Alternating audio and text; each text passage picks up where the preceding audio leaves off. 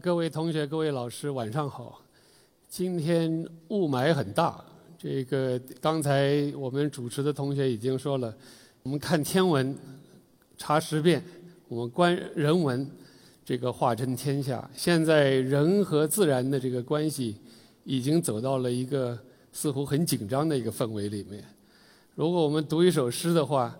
千山鸟飞绝，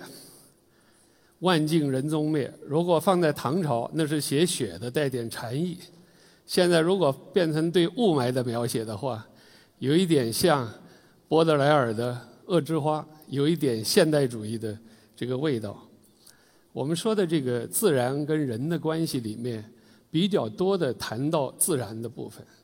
我今天的话题实际上是想要探讨一下人的问题，尤其是有关人的知识、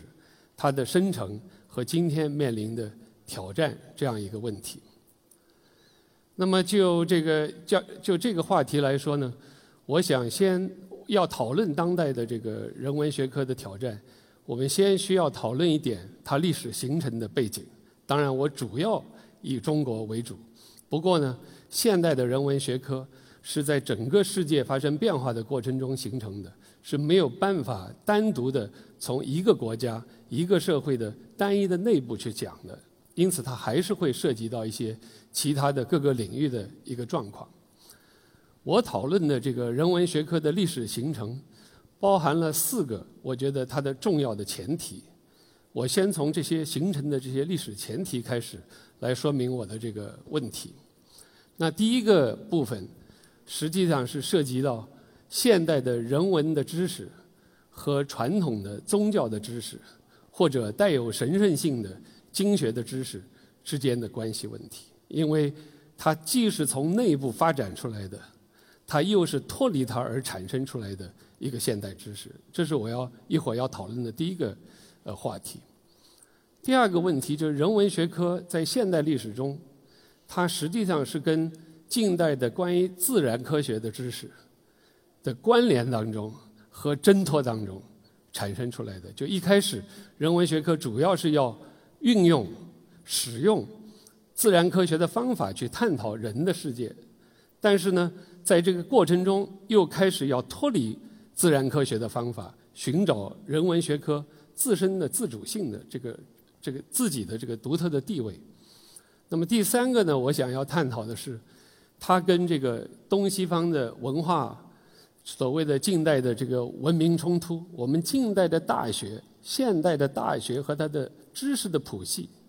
在很大程度上，是从西方那个模式发展出来的，所以要讨论知识的问题，离不开文化的问题，跟这个东西文化之间的关系问题密切相随的，是这个知识跟现代国家的形成，也就我们通常说的民族国家或者现代国家的这个形成，一个关于自己的民族和关于自己的国家的历史和他的思想的知识被构造起来了。这是我想说的第三个问题，第四个前提，实际上是要讲人文学科的知识的形成，跟文化运动和一个所谓新的知识阶层的出现，它的关系是什么？我要沿着这四个问题先来展开它的历史脉络。所以我现在讨论第一个问题，也就是现代人文学科，它在欧洲是在神学。或者是在中国，是在经学逐渐失去它的支配地位、它的神圣性的过程中形成的。从总体上来说，现代的人文学科是一个后神学的、后经学的这个价值，也就是我们通常说的世俗的人的价值。这个这个世界，所以现代的人文学科跟启蒙运动有非常深的关系，在欧洲的历史里面有非常深的关系。我在这儿举一个讲一个小小的故事。大概在十五六年以前，是二零零一年的时候，也就是九幺幺爆发的前没几前两天，我们邀请我当时还在参与编辑一份杂志，叫《读书杂志》。在那个时候，我们邀请了一个法国的哲学家到北京来，跟中国的知识分子、知识界来做一个交流。他的名字就叫。德里达，就雅克·德里达，他已经过世了。那次他到读书来的这个讲题呢，就是关于大学和人文学科。有趣的是呢，他这个到了北京以后，早晨到的飞机到的，他放下包进了去旅馆 check in 以后就出来了，出来了做了两件事，一个是一位朋友带他到天安门广场，就很好奇，因为德里达是六十年代欧洲的六十年代的一代，所以对中国抱有某一种想象，所以到了天安门广场，他到处拍照片。他拍到毛主席纪念堂的时候，他的那个照相机就坏掉了，就拍不出来了。他发表了一个非常哲学家式的评论，他说：“哎呀，这毛主席真厉害，什么东西到了他这儿都是否定的，所谓的 negativity，否定的。否定的意思就是追问、质询、怀疑、批判的意思。这是从德里达的这个叙述里面。”他从天离开天安门广场以后，一位朋友带他到了北海，北海公园。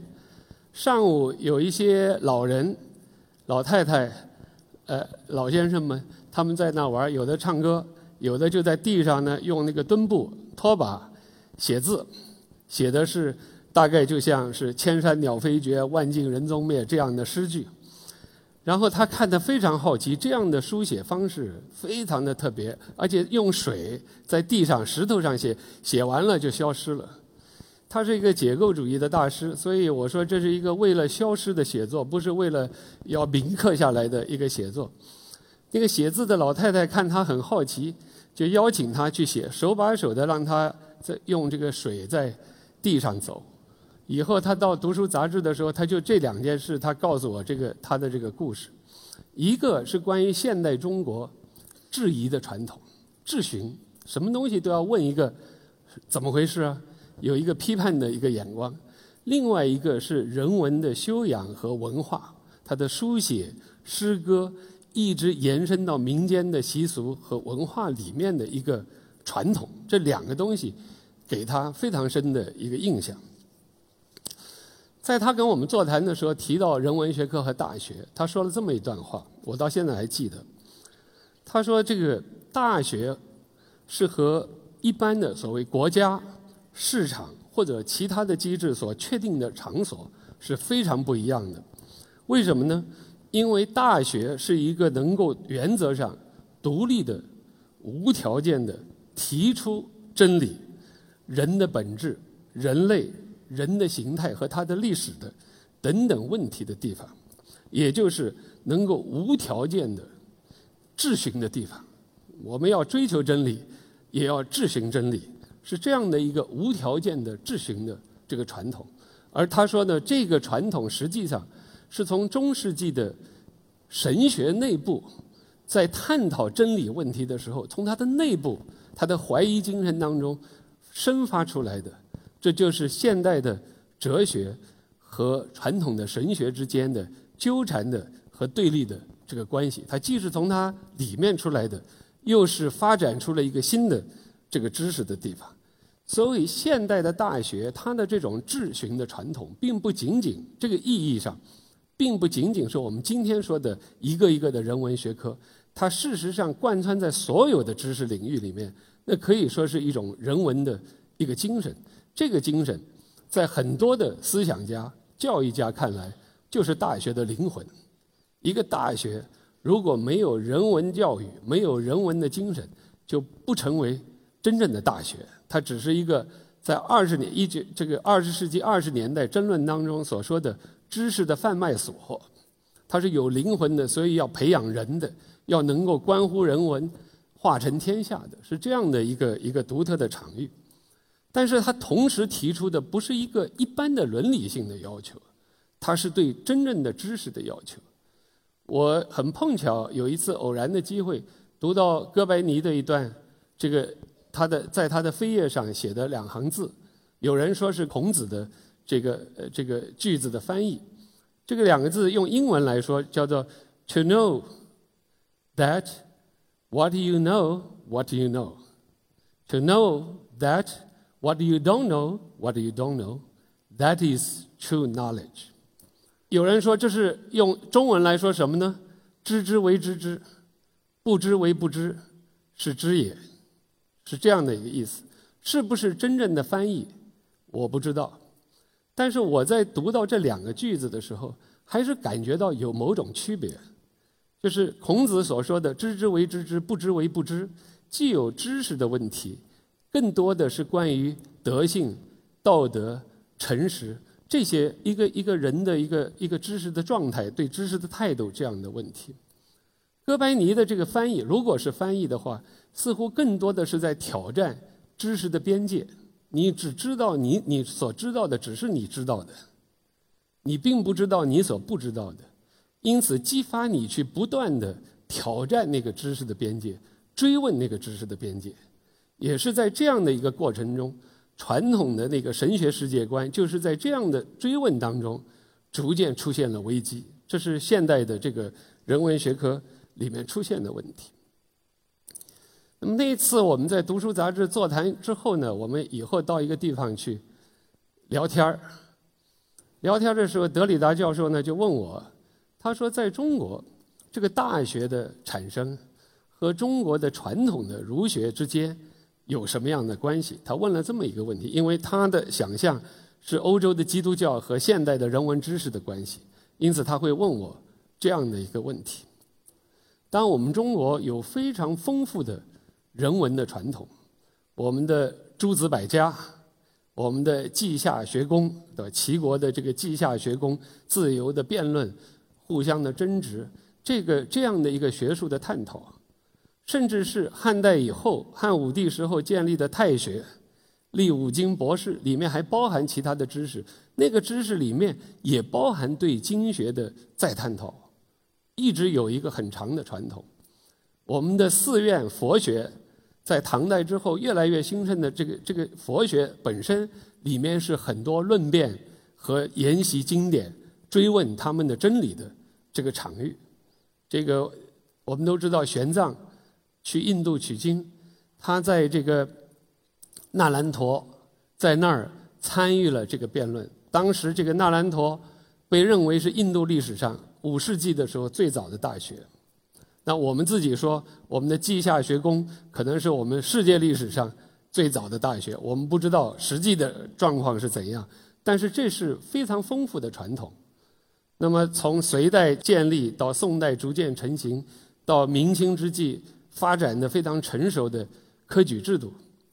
也是一个一个关于经典阅读和教育的这样的一套这个这个和考试的这个制度。当然，它的目的是选拔人才、选官的制度，它不是和现在的大学一样的。但是，这些制度的不同要素的确也渗透在现在的教育体制当中。但是，这些只是我们的人文的传统，我们现在还能够从当当中汲取很多的营养，我们还要去反顾。但是呢，这些知识在当时并不是我们所说的人文学科，这些学校、这些书院、这些东西也不并不是现代的大学。一般而言，我们现代的中国的现代大学是很晚起的。相比较欧洲的那种大学类型，反而是更晚的。我们最早的这个大学，可以说是洋务运动的产物。一八八一年的八月，由直隶总督兼北洋大臣的李鸿章奏请成立的北洋水师学堂，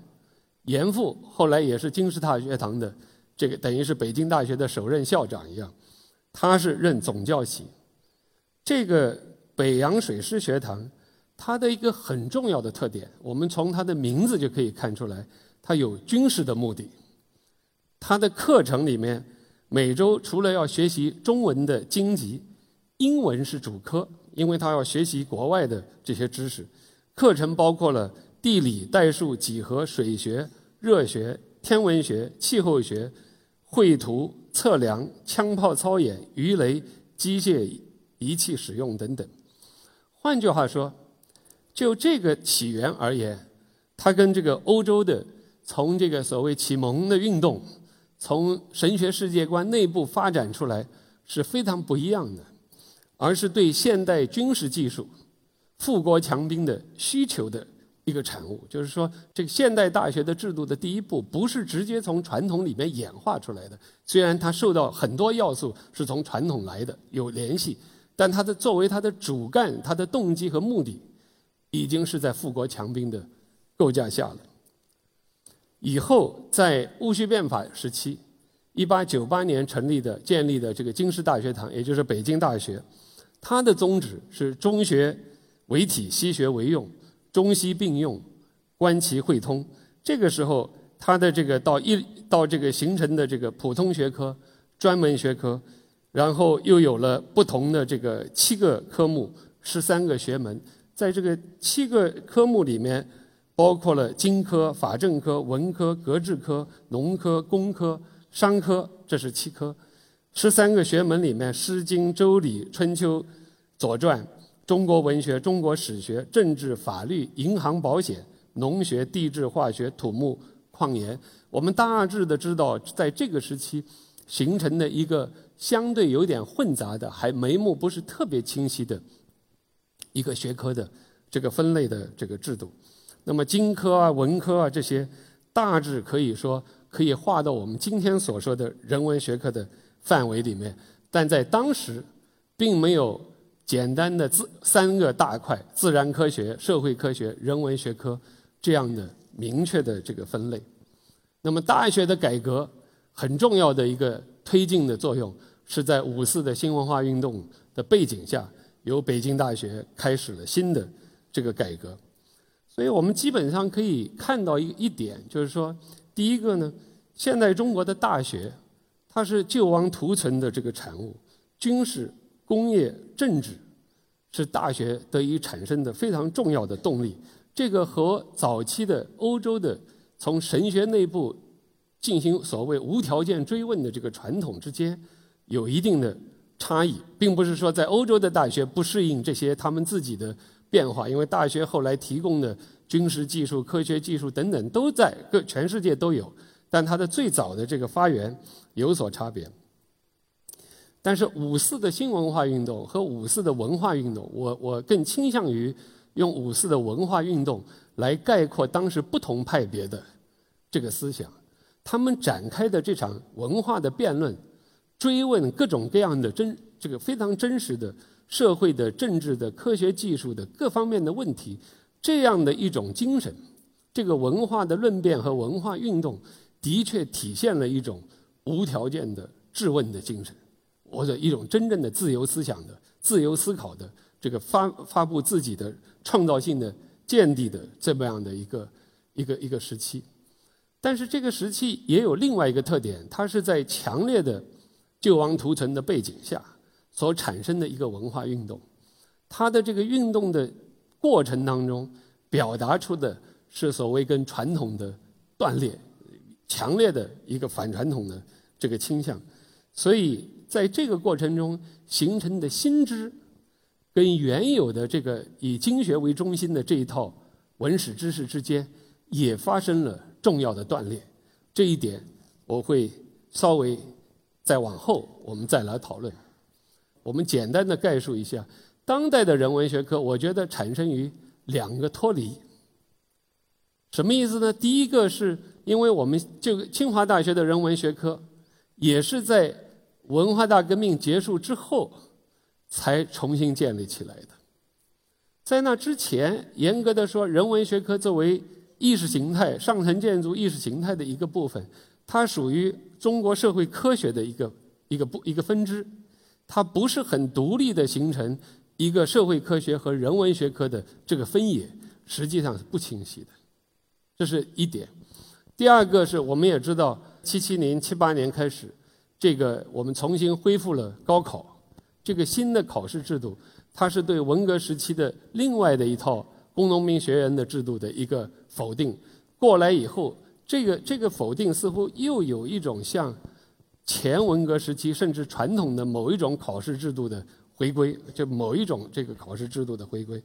所以一方面是跟旧的脱离，一方面又是跟旧的连接。人文学科和现代就跟现代大学的命运一样，它是一个新的东西，但是它里面又不断的渗透了历史的这个渊源和要素。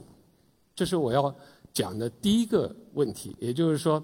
现代大学跟传统知识、跟传统之间这个关系，我们该怎么去解释这个人文学科它的这个形成作为一个比较关于世俗的人的知识，在现代中国的含义是什么？我讲的是这是第一个问题。第二个问题呢，也是现代人文学科形成的两个前提，我把它放在一起来讨论。第一个前提就是现代的人文学科是在与科学领域的支配地位的博弈当中诞生的，它既深受现代科学方法的影响，又力图证明自身呢不同于科学及其方法的自主的位置。它就是它不完全，它要强调自己的自主性。第二个呢，现代人文学科是在东西碰撞和现代民族国家形成中产生的，它的学术的分科。深受欧美大学学科分布的影响，也与现代国家或者民族国家的自我叙述密切的相关。那现代的这个这个大学的诞生，我就跟我们一开始我们就说，它跟科学技术对于富国强兵科学技术的要求非常非常高，而这个它的学科的形成，事实上跟科学这个观念有非常密切的关系。我们都知道，这个“科学”这个词。一直到二十世纪的大概二十年代以前，它还不是稳定的。有时候用科学，有的时候用格致，还有的时候用格物等等等等，有一系列的这个使用的方法。西方语言当中的 science 变成中文中的科学，最早的时候是一八七四年，日本的明治维新时期，有一位明治的思想家叫做西周。就像我们古代的周代周朝的那个西周，他的名字就叫西周。西周呢是这个当时日本有一个杂志叫《明六杂志》，这个《明六杂志》呢是一个日本的近代的知识启蒙的一个刊物。这个西周就翻译了英国的一个百科全书的这个内容，在这个里面呢，他大量的使用汉字和词语来翻译西方的。文字这个概念，其中呢，他就把这个 science 翻译成了科学。科学什么意思呢？是分科的专门之学。而他所受的影响，当年知识上最大的这个影响，是受欧洲的一个哲学家叫奥古斯特·孔德，把整个的知识分成五大类：天文学、格物学、化学、生物学、社会学。而他的方法就是实证的方法。归纳的方法，也就是说，这是自然科学的方法，可以贯穿到所有的知识领域里面去，伦理的、道德的、审美的、情感的，就和我们观察其他自然事物一样，都可以采用科学的方法。所以，科学这个概念在当时是一个总体的概念，它里面并不区分出严格的人文学科和自然科学的这个分界。那么，在同一个时期，像康有为他所编的《日本书目志》，或者像严复这些人他们所建立的知识的谱系，大致如此，是非常接近的。就是，他们认为科学的方法可以囊括所有的知识领域，无论是关于自然的、社会的，还是人本身的，都可以用自然科学的方法来解决它。所以，没有这个严格的这个分野。但是在当时，一个新的知识的时代，我们取代了旧的世界观的时候，没有自己的灵魂是不可能的。所以在日本，在明治的时期，像西周，他所建立的这个整个的这个知识谱系呢，是要把一个他所谓的统一观或者哲学作为科学的科学提出来。也就是说，在一个一个按照实证的程度。所排序的一个金字塔式的知识的分类和谱结构当中，最高的一层是形而上学，是统一观，是哲学，它要指导整个的这个知识知识系统。所以，人文的这个领域跟形而上学、跟哲学有关的领域，是凌驾在整个的知识之上的。那么，这样的思想在晚清的时候，像严复。他是近代中国的翻译的大家，一个带有启蒙色彩的一个思想家。他也建立的这个知识谱系，他用中国传统的天地人这样的这个三层的结构来构筑一个知识的谱系。那居于这个谱系最高地位的，有一点像西周说的这个形而上学或者统一观，他所说的玄学或者是炼心治世之学，一个一个内一个一个一个哲学性的一个东西。以后呢，他又把这个替换成为群学，也就是我们今天翻译的社会学。但是这个社会学不是作为一个学科的社会学，作为安排整个人类世界的。一个一个谱系知识的谱系的这样的一个独特的灵魂一样的这个社会学，所以在它的最高层是或者是玄学或者是群学，在它的中间层次是农学、兵学、航海、机械、医药、矿物，底层是算学、化学、电学、植物，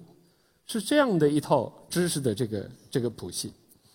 所以我们可以看到呢。第一个对传统的世界观，包括对传统的学制的冲击，它首先来自于关于自然的知识。它是这样的一个要依靠实证的知识建立自己的科学的世界观，来替换传统的这个这个世界观。所以，科学在这个时候扮演的角角色，不仅仅是一种自然的知识，而且是一种信仰，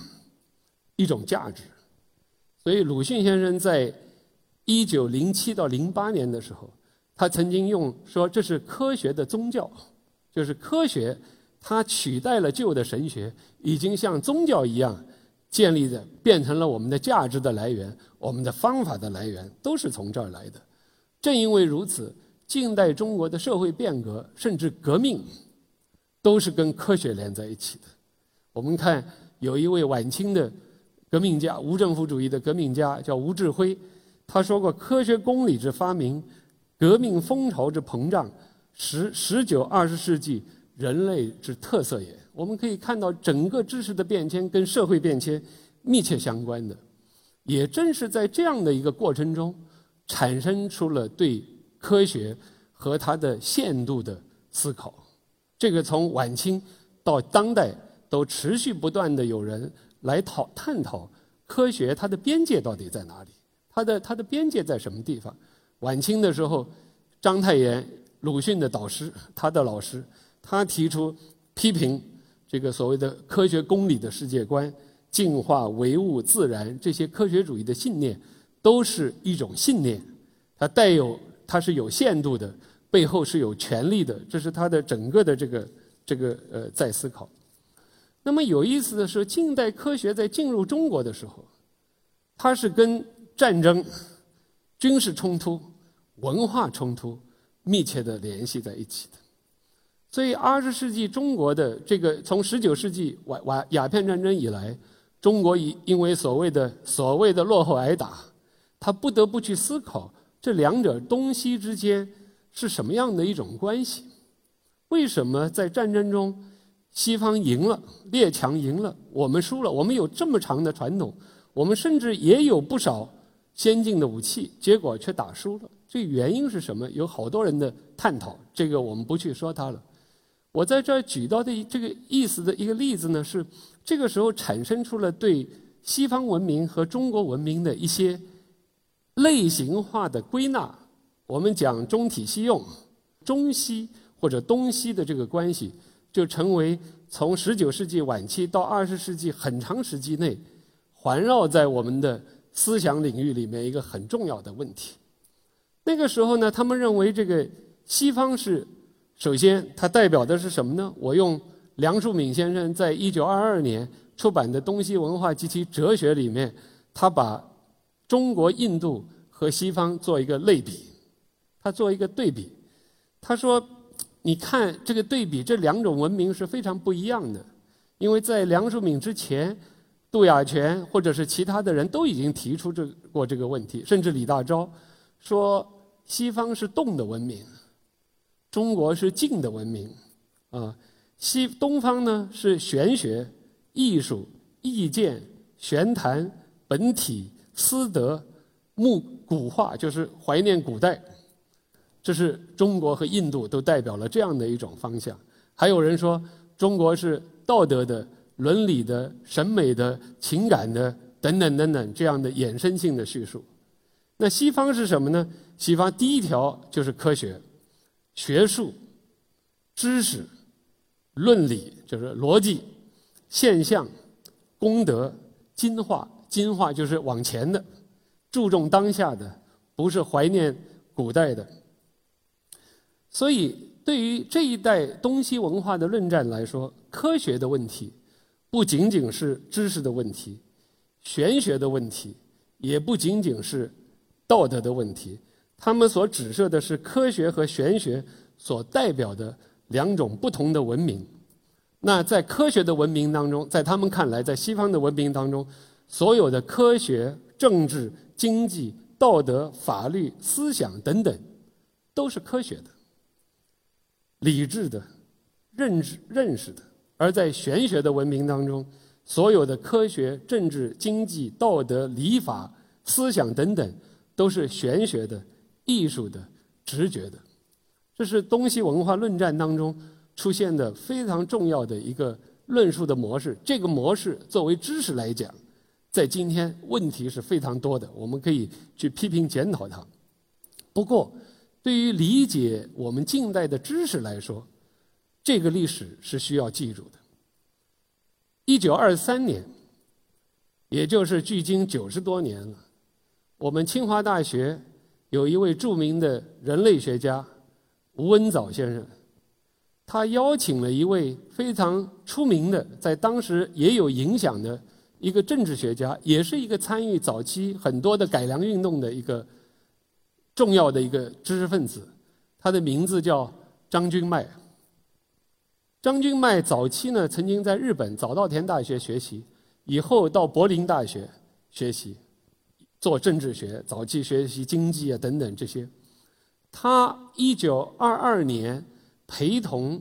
这个一个德国的哲学家，我们把它翻译成杜里书来访问中国，所以他回到中国。一九二三年呢，这个。吴文藻先生知道他回来了，就邀请他到清华大学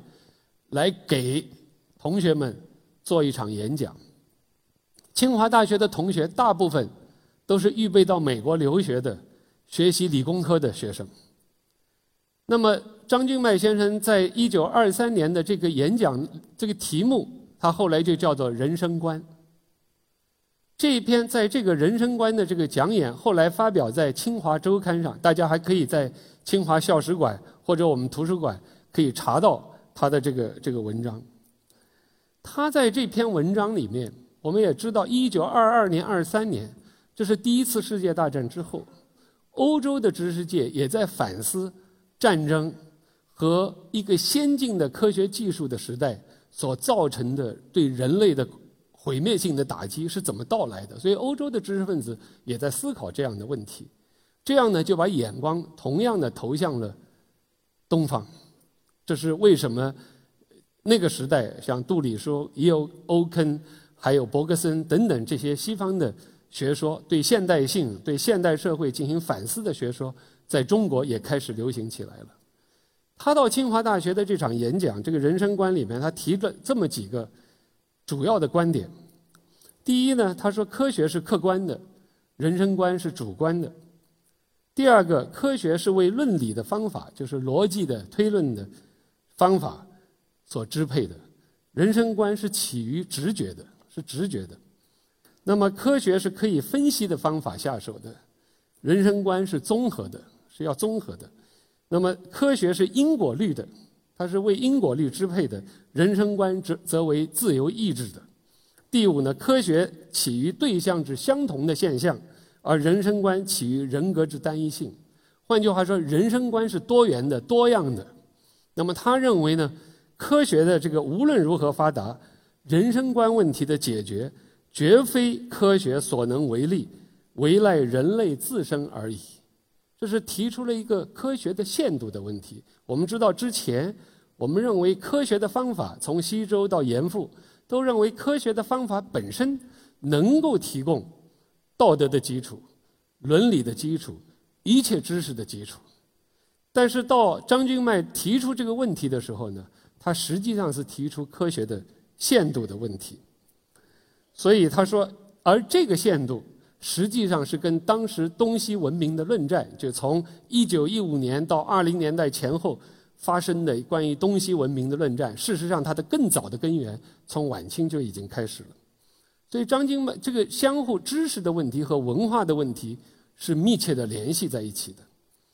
所以张君迈他说：“吾有吾之文化，西洋有西洋之文化。自孔孟以至宋元明之理学家。”侧重内心生活之修炼，其结果为精神文明；三百年来之欧洲侧重以人力支配自然界，其结果为物质文明。换句话说，他把这个物质文明和精神文明又类同于西西方文明和东方文明的差别，最终呢，又把这个文明的差别转换成为一个知识的不同的知识类别的差别。有伦理的、审美的、情感的、道德的这些知识，它起于不同于归纳或者演绎、分析或者重建的这种科学的方法论，它需要另外的一套方法来解决它。也是正因为这样，他就告诫清华大学的学习理工科的学生们，要去美国留学的学生们，他说：“我的意思，就是要诸君认清今后发展之途径。”若专似有益于实用之科学知识，而忘却形而上学方面，忘却精神方面，忘却艺术方面，是绝非国家前途之福。也就是说，他要求学习理工科的人，也需要对艺术、文学、文化、审美、精神方面要有关注。这是一个我们可以看到，从东西文明的论战。到科学和人文之变，也就是说科学和玄学的论辩。因为这场一九二三年这场他的这篇短短的在《清华周刊》上的文章，引发了中国知知识界的轩然大波。中国知识界的各方人物都跟卷入了这场论战。我们清华大学的梁启超先生是介于中间的。他说：“科学要要认识自然，一定要用科学方法。”要人的情感一定是直觉的，或者是其他的这个不同的这个这个方法。那胡适、丁文江，这都是新文化的科学派，他们认为科学的方法、科学的问题能够解决所有这些问题。那更多的知识分子就逐渐的卷入了科学和人生观，也叫做科学和玄学的这场大论战。这场论战发生的同时，正是中国的学制改革的时期。我个人觉得，在这个过程中，重新确立了，因为这场论战的各方面的人后来都去讨论知识的分类问题，因为自然科学的知识、关于人的知识、人的知识当中不同的内容，到底放在什么知识谱系的什么位置上、学科的位置上，这是一场大的这个讨论。也就是说，他们要用讨论科学和科学以外的知识。我们看，从西周到严复，这个知识就是科学的知识。科学知识是囊括一切知识范围的。到了这个时候，科学之外还有别的知识。那这个知识的边界到到在什么地方？这就是当时要探讨的一个重要的一个问题。所以我把它概括成为当时的这场冲突、这场斗争。我们把它概括成为，我用这样的几个特点来概括概括它。第一个是用精神的多样性来对抗科学的普遍性，强调人是个性的、不同的，不能够用普遍性来解释；用多元的文化、不同的文化和历史来对抗科学的文明，它的普遍的意义，就是说每个文明有不同的意义，科学文明不是替代所有的文明的；用主体每一个人的差异来对抗科学的同一性，就强调统一的规律的。所以在这场冲突当中，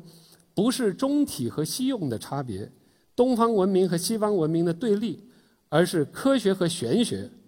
物理和心理、理性和直觉的对立，构成了这场科学和玄学论战的主要问题。所以它变成了一个新的知识的再分类的过程。所以这是一个分科之学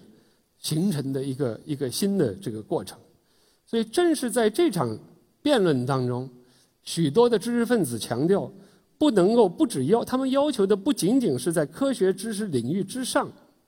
保留形而上学的领地，因为这个在西周严复那个时期一直存在，而是还要求在科学知识之外，建立自主的心理学、伦理学、社会学、政治学、经济学等等的领域，将形而上学、审美、宗教、道德伦理、文学从科学的范围当中分化出来，变成一个自主的。独立的、相对独立的领域，所以人文学科是科学分类学中从这个科学分类学当中分离出来的，与自然科学并列，成为现代大学学术分科体制的一部分。到我们今天，我们有理科、工科，有社会科学、人文学科，这个分类的这个区分的方式，是近代的这个历史变迁、文化讨论到知识分类它的历史变迁的这个部分。但是这个知识的变迁，很明显是受到了西方的现代知识分类学的影响。我们以我们人文学科来说，我们人文学科的最核心的部分，文史哲大家都知道，文学、史学、哲学，文学、史学、哲学都有自己长远的思想的知识的传统，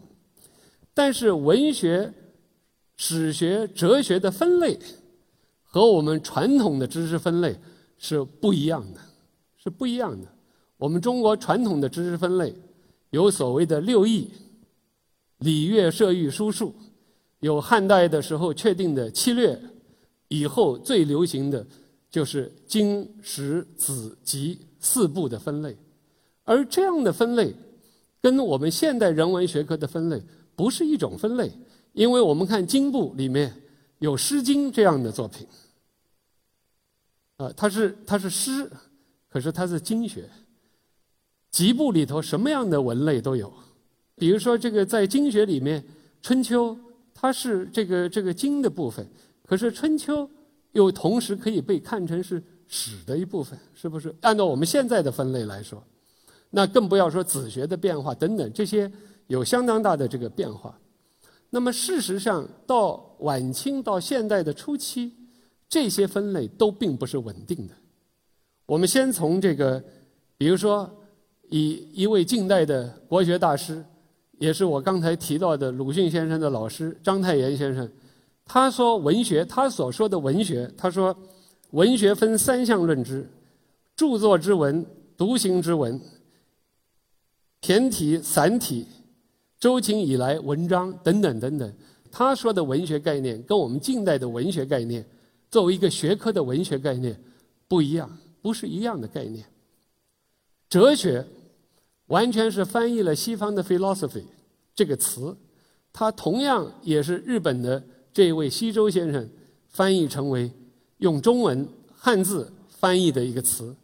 可是，在他翻译的时候，他用过很多词，他叫做穷理学、理学、性理学、西贤学、西哲学。后来把它稳定下来，叫做哲学。那胡适先生写《中国哲学大纲》，冯友兰先生写《中国哲学史》，这些哲学的范畴稳定下来，从西方的哲学变成了我们研究中国自己的思想的一个主要的范畴。可是这个范畴并不是原生的，是从现代西方的这个知识分类里面产生出来的。我们讲史学，中国是史学的非常丰富的传统。可是我们都知道，十八世纪中国重要的这个一个一个儒学的或者是史学家张学成先生讲六经皆史，在这样的史的概念里面，不是我们今天所说的一般意义的这个史学这个意思。实际上，龚自珍还说过，他说：“史之外无有文字焉，一切都是史。”但是他这样的史的意义。并不是我们现在所说的历史学作为一个学科的一个意义，所以严复先生说过一句一段话，他是这么说的：“他说，所不举历史为科者，盖历史不自成科，历史不能成为一个独立的学科。历史者，所以起，所以记录事实，随所见于实界而隶属之，等等等等，非专门之学也。”这是在晚清的时候，他翻译西方的学术的时候，他在注释当中提到的一句话，我把它摘出来。也就是说，文史哲的这个分类，在今天的这个学科制度的形成，完全是现代的产物。它的这个真知识的分类谱系，跟我们传统的知识分类谱系虽然有着传承渗透的关系，但是结构上来说，它是不一样的东西。所以这也带来了近代的分类学，是从欧洲的知识分类里面产生出来的，很自然的，这个知识背后的以西方为中心的这一套知识分类谱系，仍然是我们今天我们的学科体制的一个非常核心的部分。所以我们今天到了一个时候，重新去思考这些分类谱系和它的这个知识在不同的文化、不同的地域当中它的意义。和可能的这个，我们怎么去看待这个知识的这个分类问题？其实，科学和人文学科的关系，包括它的分类，每一个领域里面也都是非常不一样的。即便在西方，这也都是争议性的问题。比如说，在二十世纪，西方的哲学家对于科学和哲学的关系，也从来才有着不同的看法。像罗素曾经访问过中国的这个哲学大哲学家罗素，他说：“你不能够哲学是不能够脱离经验科学来来来追问的。”就是说，他要求跟自然科学之间、跟经验科学之间形成密切的关系。那另外一个也同样伟大的哲学家维特根斯坦，他说：“如果……”哲学就追随着科学的脚步去走的话，他的意思，我们只会走到无穷的黑暗当中去。也就是说，他要强调哲学这个领域，虽然他被看成是一个分析的哲学家，但在哲学和科学的问题上，他更强调哲学的自主的这个领域。那最后一个方面呢，我觉得是现代的人文学科，它跟知识界的一一个新的知识群体的形成有着密切的互动关系。所以，专门化的学术研究和思想文化运动相互促进，这是近代人文文人文学科和思想发展一个非常重要的一个现象。我们都知道，从晚清的时候，康有为、梁启超、章太炎等等，他们卷入到政治的辩论，同时也卷入了大量的知识的辩论。二十世纪民国之后，一九一五年出现了文化运动，出现了不同的派别文化派别。发生了剧烈的文化的冲突和斗争，一直到五五四的这个时期，我们可以看到新的文化运动，它在这个激发起的思想争论，对于现代知识的这个促进的作用，而且使得一代的学者跟社会、政治甚至科学变迁保持着某种密切的关系。你比如说，我刚才说的科学论战里面，像丁文江。他是一个科学家，那梁启超、胡适，通常我们看他是人文学者，可是他们是作为一个知识群体，一个所谓知识界，在互相辩论。他们不是停留在每一个有局限的所谓的纯粹的分科之学里面产生争论的。如果没有一个独立的知识的领域，没有一个知识界的这个争论，人文学科的发展，它的思想的激发是很困难的。就是说。一方面，我们知道没有分科之学，没有专门之学，任何一个知识的长足的发展都是很困难的。但是如果没有一个知识领域的相互激发，他的他的这个思想能够把握时代脉搏，能够抓住核心问题，能够提出人们关心的共同的问题的能力，又是有限的。所以，思想运动跟学术发展之间是有密切的关系的。在八十年代也有过文化的争论。我自己在九十年代，我有幸我既是读书杂志的作者，也后来也成为这个编辑。我们在做编辑的过程中，它就是一个圆桌。我常常说它是个圆桌，来自不同领域、不同思想派别、不同观点立场的人，可以在这个圆桌上发生重要的辩论，有时候是激烈的辩论。这些辩论能够促进知识的发展。促进年轻一代他的探求这些问题的热情，所以知识领域这个跟今天的条件非常不同。我在这儿特别要提到一点，我们知道，在今天的大学里面，我们的很多的知识领域，包括我们的学术的项目，我们都是以项目作为我们的指导的。我们算那个那个学术成果的时候，都要看 SSCI、CSSCI、ANNHI 等等这一些所谓的统计制度，可以说是来表示我们的进展的。但是在十九世纪到二十世纪那么长的思想进展当中，恰恰是最灵活的那些思想争论，这些人激发起的那个学术和思想的进展，是最值得我们重视的。不是这些统计的数字，而是这样的进展能够促进我们知识的这个生成。所以，我觉得这四个方面，这四个历史前提，对于现代人文学科，我们有一个基本的了解。它的力量和它的限度和它的弱点。那我们今天碰到了什么样的问题？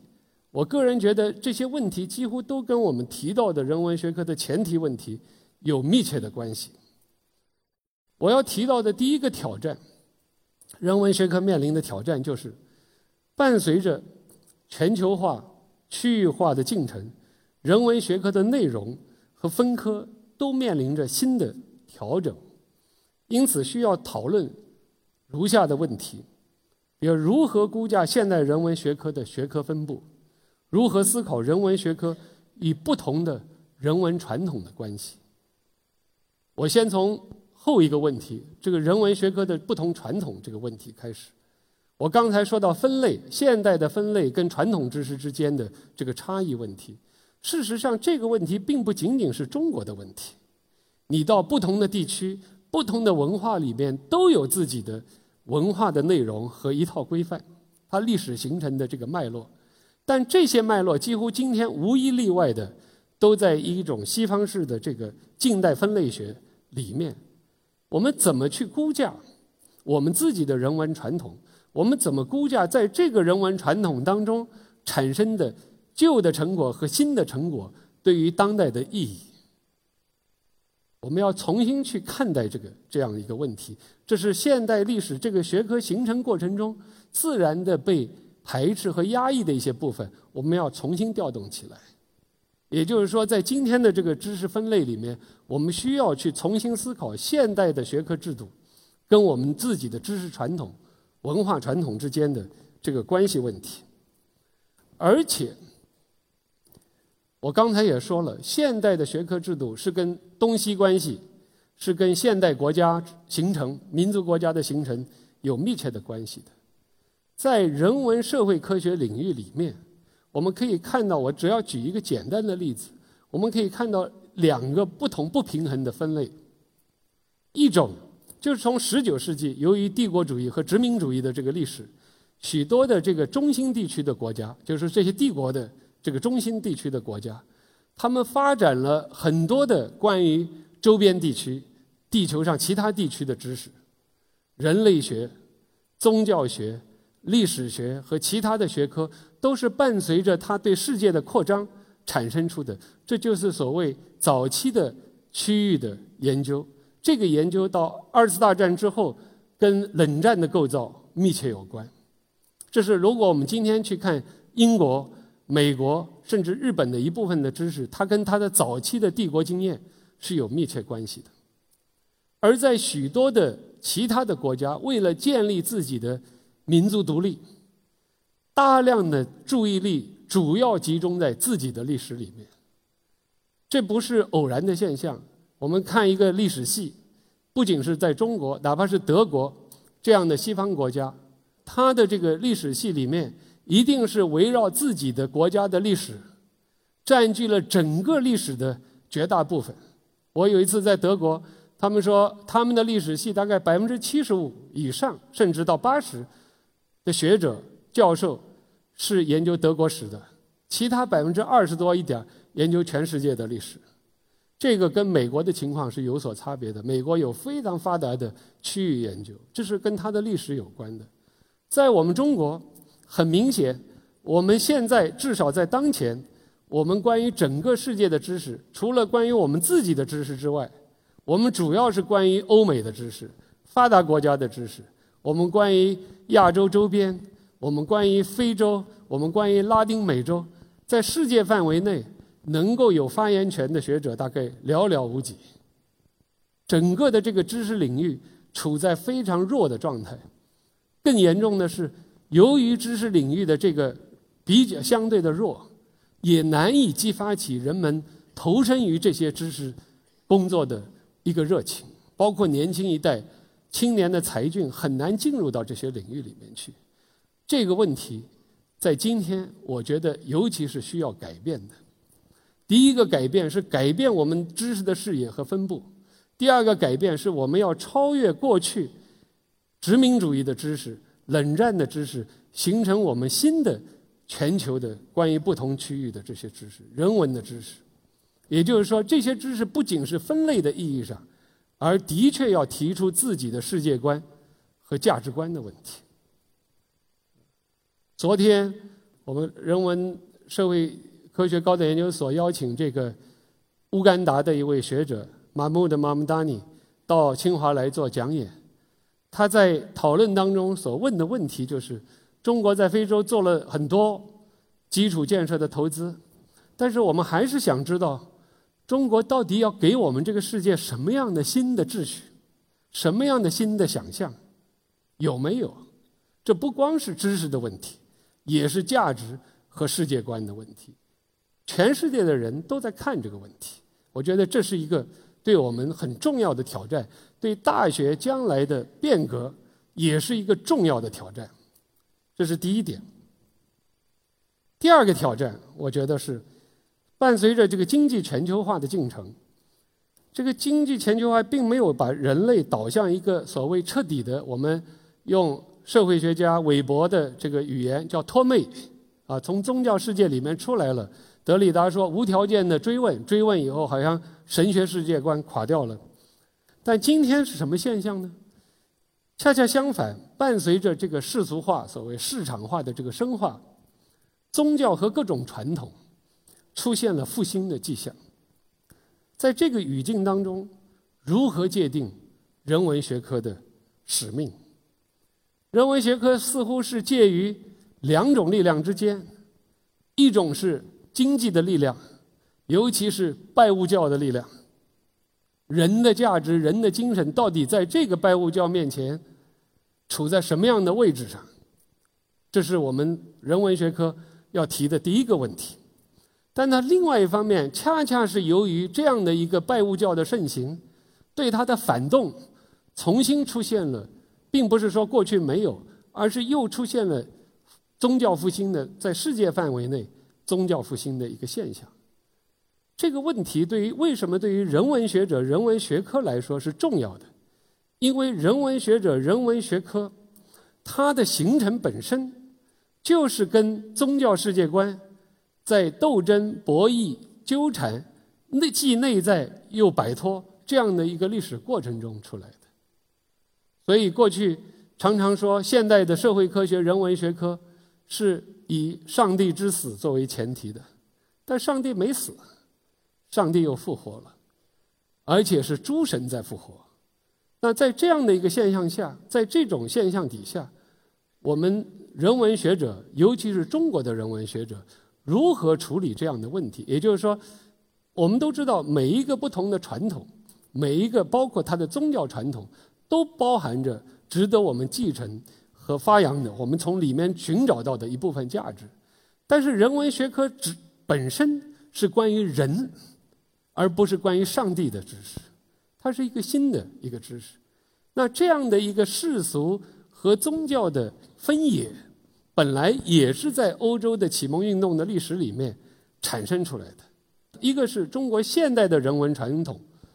能不能提供一些我们的方法、我们的价值观去理解这样的现象，现代的、当代的这个现象。第二个是我们自己的历史传统，我们中国。不是没有，不像这个欧洲，不是在一神教的这个历史里面出现的一个文明，从来里面都有不同的这个这个宗教和其他的文化因素。那么它的主体是人文的，或者说我们世俗的。虽然这个使用这个世俗在这儿已经是有一点问题，因为世俗这个概念它往往是跟宗教二分式的出来的。可是在中国，世俗的问题跟宗教的问题似乎没有那么大的这个分野。那样的一种比较能够容纳多样性的人文的传统，在中国的历史里面，对于当代世界而言，有没有一些意义？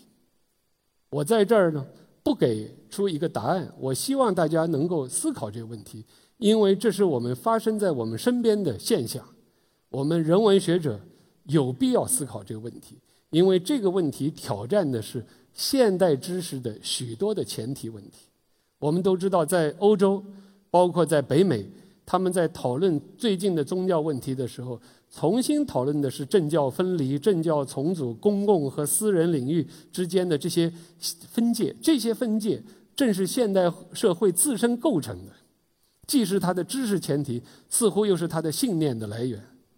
那正因为这样，这个挑战除了一般我们说的宗教问题之外，他提出的是一个知识上的挑战。我们需要回应这个挑战。我们用什么样的思想和学术的资源去回应这样的问题，去思考这样的问题？这是我觉得提出的第二个今天需要提出的问题。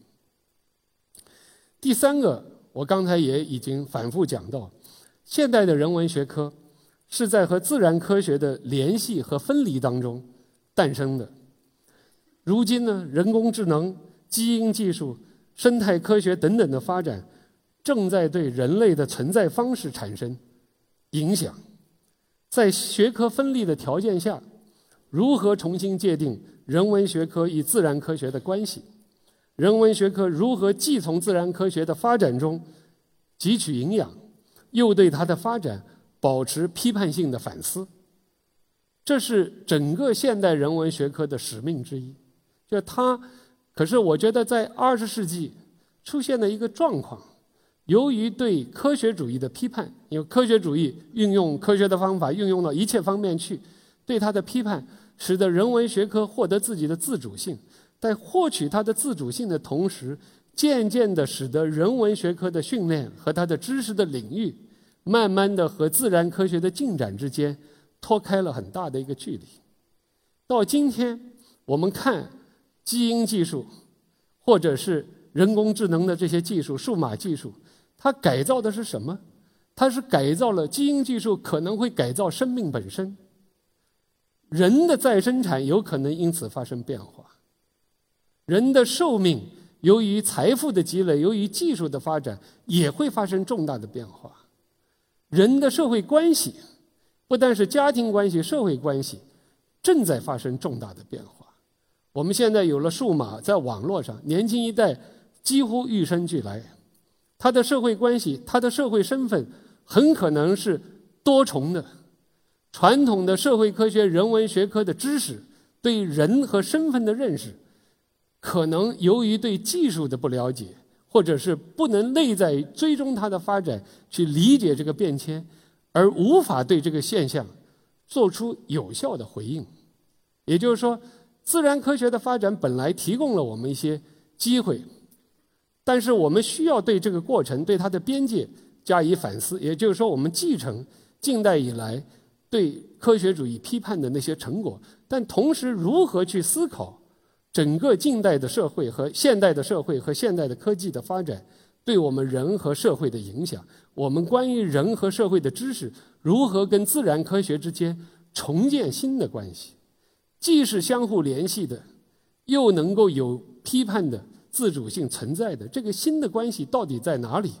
这是我们今天要探索的一个重要问题。第四个当然是挑战。我刚才其实也提到了数码技术的发展，它使得人人文的研究的领域和边界发生了重要的这个变化，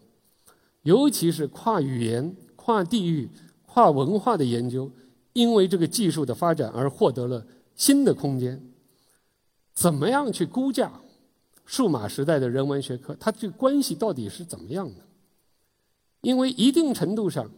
数码技术所提供的新空间，也是一种所谓的空间革命。我们讲空间革命，过去是陆地，到到近代的这个西方科学技术的发展，尤其是这个航海技术的发展，这个海洋时代的到来，是一个新的一轮的空间的革命，导致了整个人类对于国家主权、呃领土范围、整个人类的自然的边界和各种各样的知识，都因为这个空间革命发生重大的变化。那新一轮的这个空间革命带来的变化是什么？人文学科的学者、人文学者、不同领域的学者有必要去思考这样的问题，回应这样的这个这个挑战。最后一点，我觉得，也就是我刚才已经提到的，就是在学术分科的这个条件下，学术分科有它的合理性，因为学术的积累如果没有分科的话，是很难持久的积累和发展的。但是人文学科、人文教育如何能够成为新思想的发源地，而不只是一般意义的专门知识的积累？这个如何在专业化的背景？和市场化的条件下，重塑一种真正有自主性的知识领域和知识界，也就是说，它要形成一个文化的和知识的这个新空间来思考这样的这个挑战。我觉得这个是从十九世纪、二十世纪，无论是中国还是其他地区，都。可以看到的一个成果，如果没有这样一个相互激激激发的一个知识的相对自主的一个知识的领域，新的思想的发源是比较难的。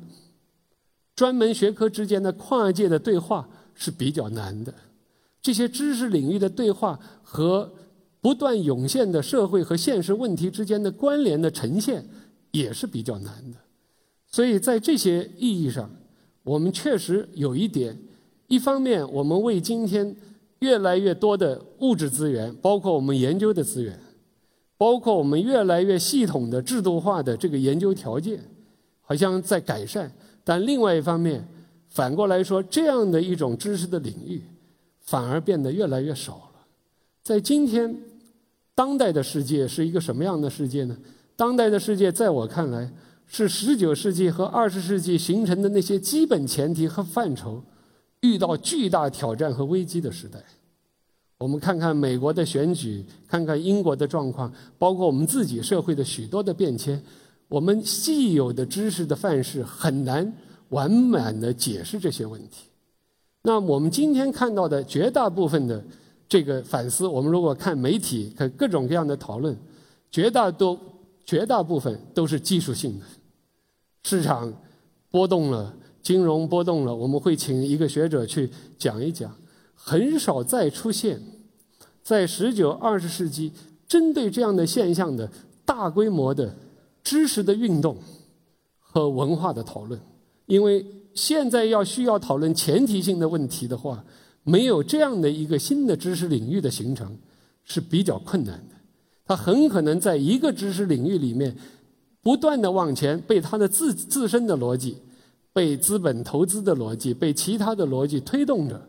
而无法反思它的出发的前提和它最终要到达到的这个目标。所以，这个在我看来，就是今天人文学科就我理解的非常有限的这些挑战。这些挑战也事实上在挑战我们人文学科近代形成的那些前提。我们到底怎么去思考这样的问题？所以我今天的这个讨论。基本上就是这样一个关于人文学科的历史和它面临的挑战的这个讨论。我希望的是激发起更多的同行朋友和同学们共同的讨论和探索。谢谢大家。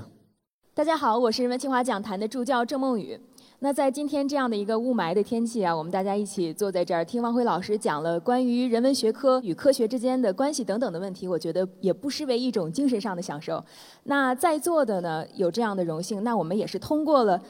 凤凰文化、搜狐教育、搜狐千帆直播和网易新闻等进行了在线的网络直播，网上的观众们呢也是积极的参与了直播互动，向王辉老师提出了很多的问题。那在这儿呢，我们也把时间开放给大家，呃，我呢就代表他们向您提问了啊。那第一个问题是说。汪辉教授您好，我是清华大学人文学院的学生。我周围人文学科很多人文科学实验班的同学啊，都有许多对自己未来比较悲观的一些看法，觉得学这个专业很难生存。这很大程度呢，是因为人文学科没能受到中国社会应有的重视。但是，假如我们没有这一代人的努力呢，这个现状可能无法改变。那这种相互影响，或许会变成人文学科未来发展的一种恶性循环。您对这个现象怎么看？这个问题呢，来自七排二十二十三号的印小萌同学，请您起身示意。感谢您的提问，我们今后稍后也会送上汪辉老师签名的书籍。好，呃，谢谢你的问题。我觉得这是一个很有现实感的一个问题，而且一定程度上，这个问题有普遍性，呃，不仅仅是在我们这儿，可以说全世界都有这个问题。大概是两年前吧。我在这个我去应邀到这个达沃斯参加过一次这个讨论，当时有这个哈佛大学的这个现任的这位校长，也有芝加哥大学的这个校务委员会的一个主席，还有《经济学人》的主编等等，我们一块讨论的就是数码时代的人文学科和它的命运这样一个问题。他们为什么提出这个问题呢？这个问题跟你提的这个有有相似性。就很多的大学，事实上出现了，就是许多的人才，包括青年人才，不能够进入这个领域，因为更加实用的，比如说去读商科，或读法律，或者是去读别的更容易找工作的这些学科，而不到这个这个这个人文学科来。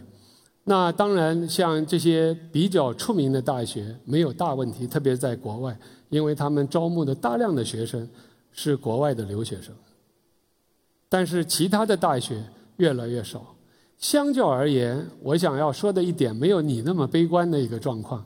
相较而言，似乎是中国大陆、台湾等地这些地方对于人文的重视和注入，就社会资源的投入，恐怕是还在高速增长的一个过程中，就是还在增长。它的是跟我们的大学制度的扩大。有很大的这个关系，而且在中国这样的一个社会里面，以今天的人文学科的规模而言，我觉得它还是有很大的空间。更重要的一个问题就是它有必要性。我刚才已经讲了，这些当代社会的这些问题，包括我们今天遇到的雾霾的问题，它既需要科学的解决，也需要人文的思考。要不然的话，我们不知道我们发展发展到哪里去。这些问题是有它的现实性的，而且也有它的用武之地的。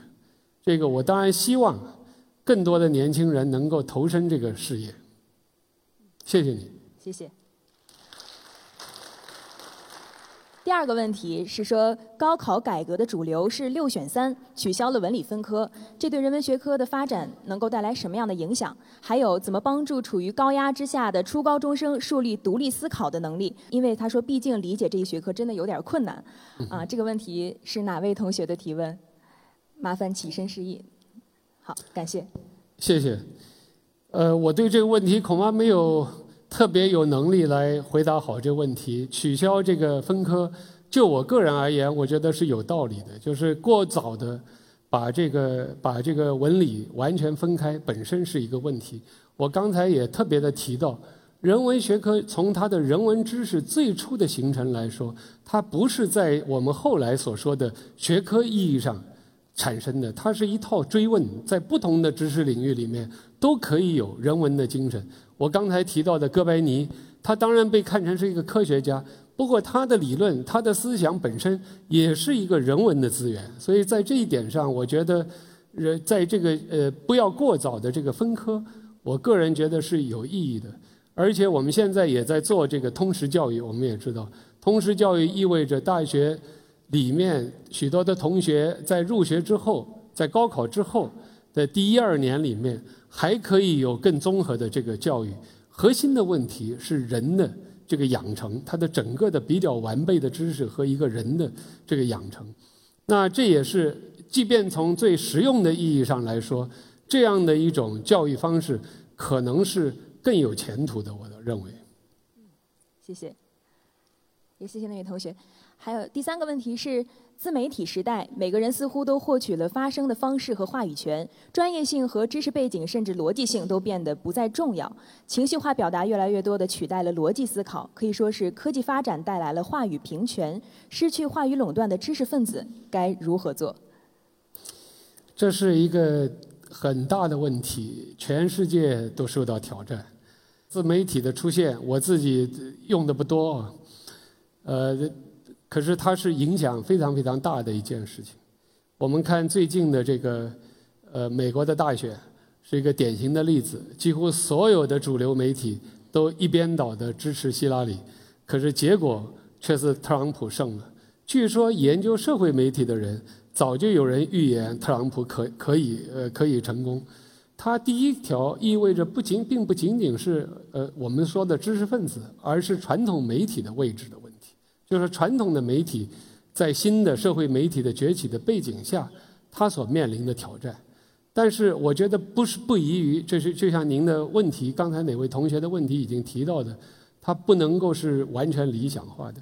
学术的讨论和思想的讨论都有一定的规定性，不能够不是说随意的这个发表意见就可以。在在这一点意义上，我觉得学术的自主性仍然是很重要的，就是不能够。呃，只是说有了每个人发言的机会就可以了。更重要的是，现在的我们看到的社会媒体，它的自主的程度有多高，我仍然是呃正在观察之中。因为我我看到的大量的流传的知识其实是成批量的，也就意味着仍然是我们设想的每一个人独立的发生这一这一件事情。并不是那么简单的一件事情。我们可以，它受到的各个方面的影响其实是很大的。最后一点，我要回应一点，就是说关于知识分子。其实昨天我们在跟非洲的学者讨论的时候，也涉及这个问题。因为在我看来，所谓的知识分子就是一种状态，就是他追问的时候的一个状态，而不是一种身份。这并不是说，呃，你受过什么教育？我们传统上说，当然受上过高小就可以算知识分子了，这也可以这么说。但是我们一般意义的来说，具有的那个追问的状态，那个状态下，我把它看成是一个带有自主的、批判的、创造力的那样的一个知识的状态。我从那个状态来观察人，而不是从。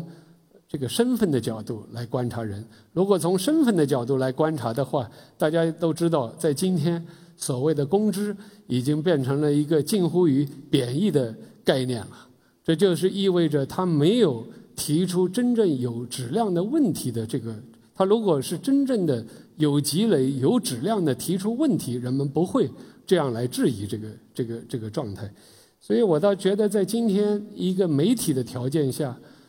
重新探讨知识、知识分子和学者他几者之间的这个关系的问题，是一个新的问题。对，也带我们最后去发掘啊。那还有一个问题是来自媒体直播里的网友提问，他的问题是我们进入社会以后，经常会感到迷茫，是否应该去宗教中寻求精神寄托？